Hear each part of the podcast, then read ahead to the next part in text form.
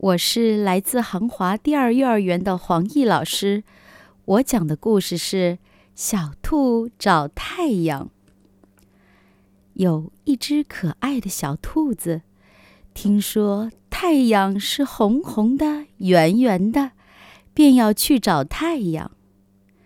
它来到屋子里，提着两盏红红的、圆圆的灯笼，问妈妈：“妈妈。”这是太阳吗？妈妈说：“不，这是两盏红灯笼。太阳在屋子外面呢。”小兔来到菜园里，看见三个红红的、圆圆的萝卜，问：“妈妈，这是太阳吗？”妈妈说：“不，这是三个红萝卜。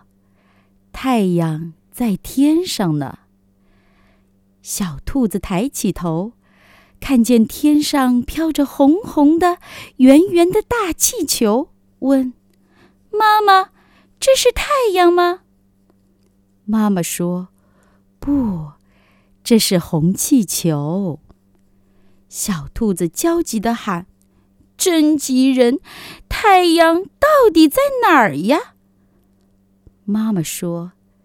瞧，太阳只有一个，还会发光呢。